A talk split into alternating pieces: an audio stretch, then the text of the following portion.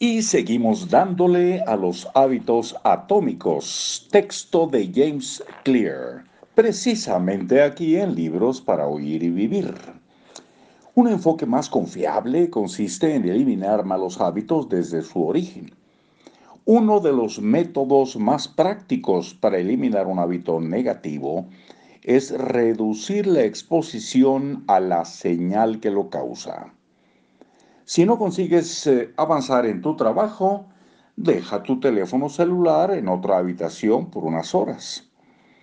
Si constantemente sientes que no vale lo suficiente, deja de seguir redes sociales que desencadenan los celos y la envidia.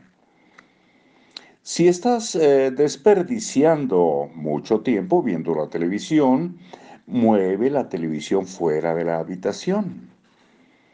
Si estás gastando mucho dinero en aparatos electrónicos, deja de leer reseñas que presentan las novedades tecnológicas. Si estás jugando muchos videojuegos, desconecta la consola y ponla dentro de un closet después de usarla. Esta práctica en realidad es la primera ley del cambio de conducta invertida.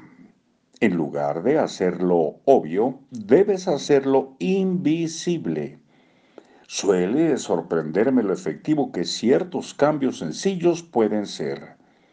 Elimina tan solo una señal y el hábito completo se desvanece.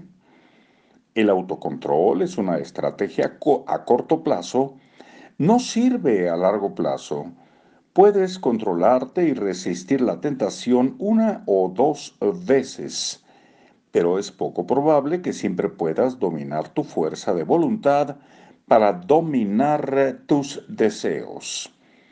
En lugar de convocar una nueva dosis de fuerza de voluntad cada vez que quieras hacer lo correcto, lo mejor es usar tu energía en optimizar tu ambiente. Este es el secreto del autocontrol. Convierte las señales de tus buenos hábitos en algo evidente y notorio y vuelve invisibles tus malos hábitos. Resumen del capítulo. La primera ley del cambio de conducta invertida es hacerlo invisible. Una vez que un hábito está formado, es poco probable que se olvide. Las personas con un alto grado de autocontrol tienden a pasar menos tiempo dentro de situaciones tentadoras. Es más fácil evitar la tentación que resistirla. Una de las maneras más prácticas de eliminar un mal hábito consiste en reducir la exposición a la señal que lo desencadena. El autocontrol es una estrategia a corto plazo no de largo plazo. Y leemos un poquito eh, el inicio de lo que sigue. Déjenme ver.